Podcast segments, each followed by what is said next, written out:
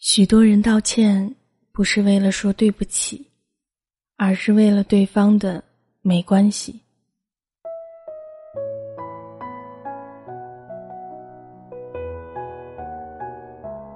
A 同学家贫，B 同学不见了钱，一口咬定就是 A 同学偷的。他当着众人的面去翻 A 同学的衣柜，把衣服掀了一地，骂他是穷山恶水出刁民。钱没找到，B 同学就四处重伤 A 同学，说他一定是惯犯。A 同学呢，因为这个污点失去了那年的助学金，不多，三千块，但对他来讲特别多。A 同学越来越孤僻，一个人吃饭，一个人去上课，像一个沉默的影子。直到有一天，宿舍大扫除，发现那张不翼而飞的钱就躺在 B 同学抽屉底下的夹缝里。B 同学向 A 同学道歉，A 同学却前所未有的愤怒，他狂躁的捶打桌子，把牙齿咬得作响。不等 B 同学说完，就摔门而去。B 同学说：“多大点事儿啊！”我都道歉了，他至于吗？从此，他不再说 A 是小偷，开始逢人就说 A 真小心眼，屁大点误会，至于吗？他至于吗？那一年，A 同学的爸爸因为那笔意外落空的助学金，准确来说，是因为那丢失的一百块钱，去给人做短工，被掉下来的梁木。砸断了腿。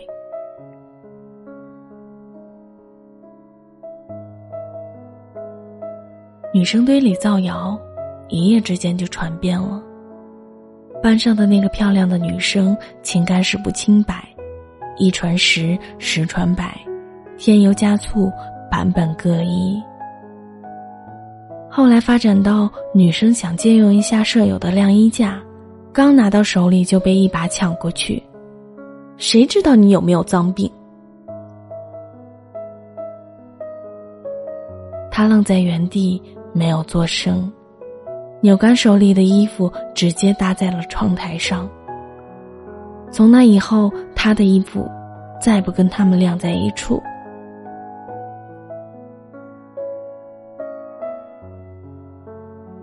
彼时，女生有个谈了两年的男朋友，准备毕业结婚。男友妈妈来学校看儿子，刚好听到了几句闲话，回去说什么都不同意了。就这样，分了。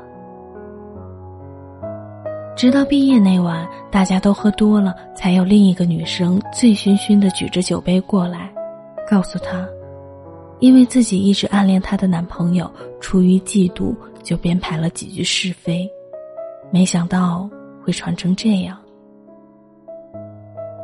他向他道歉，并恳求他原谅。向来要强的女生突然嚎啕大哭，比那一次失恋还哭得凶。他止不住颤栗，咬紧牙说：“我死都不会原谅你的。”气氛一下变得尴尬。道歉的那一位一转身就翻了脸：“不原谅就不原谅，什么了不起？”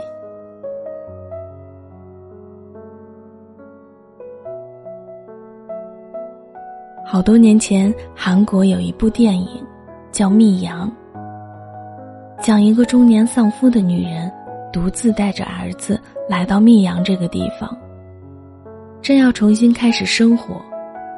儿子被人杀害了，痛不欲生的他开始信教，教众们劝导他学会宽恕，学会原谅。他每天跟着做祷告、念经，真的就相信自己能原谅那个罪犯。直到他去监狱看他，那个杀害他儿子的凶手一脸祥和的告诉他：“早在他原谅他之前，他就已经得到了上帝的谅解。”女人像疯了一样愤怒的冲出监狱，狂风暴雨似的开始了他的报复行动。还没有原谅他，上帝凭什么原谅他？凭什么？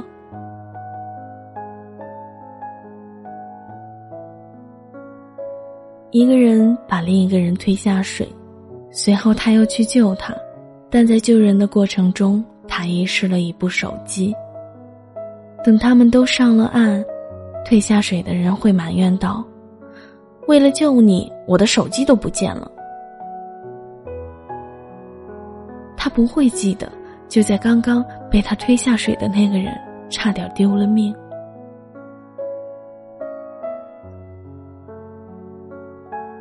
两个小孩玩耍，其中一个往另一个身上泼了一杯滚烫的水，皮肤大面积烫伤，嚎啕不止。受伤小孩的家长狠狠的骂泼水那小孩，另一边的家长却护妻短了。小孩子家家的，做错点事儿，道歉了还想怎样？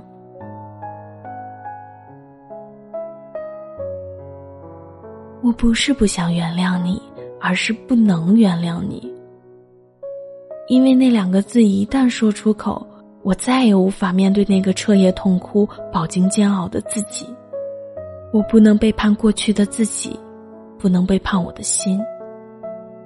他还在受苦，我有什么资格原谅你？是的，你道歉了。你的道歉，在我的心里下了一场雪。那些委屈和冤屈可以洗刷了，但在那之前，我承受的煎熬和屈辱，丧失的尊严和人生，抹不去的，抹不去的。他就在那里，在噩梦里，在眼泪里，在写满挫折的命运里。世人都知以德报怨。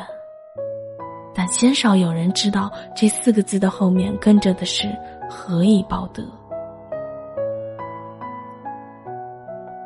以德报怨，何以报德？那么，何以报怨？孔子说：“以直报怨。”电影《亲爱的》里，黄渤对人贩子的妻子说：“我顶多做到不恨你。”这到头了，我不恨你，这已经是我做到的全部。年少时看《神雕侠侣》，一灯大师拖着行将就木的裘千仞到英姑跟前去祈求原谅。很多年前，裘千仞还不是这个奄奄一息的裘千仞。那时候，他有一身绝顶的武艺。一巴掌拍打在英姑刚出生的孩子的胸口，还要发出朗朗笑声。孩子没了，英姑终生活在仇恨里。若干年后，他见到了凶手，但从前杀害自己孩子的和眼前这个奄奄一息的老人，仿佛已不是同一人。一灯大师劝他放下执念，脱离苦海。年少的我坐在电视机前，看着裘千仞苦苦哀求的样子，心里也动了善念，暗怪英姑真执着。直到如今啊，我明白了众生皆苦的道理，才懂了英姑的铁石心肠。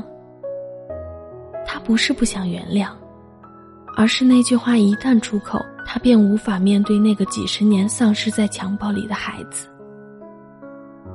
生挨了那一掌的人是他的孩子，他又有什么资格来原谅？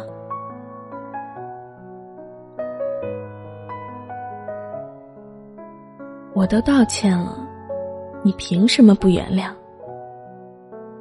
因为，你既不懂怨恨，也不懂原谅。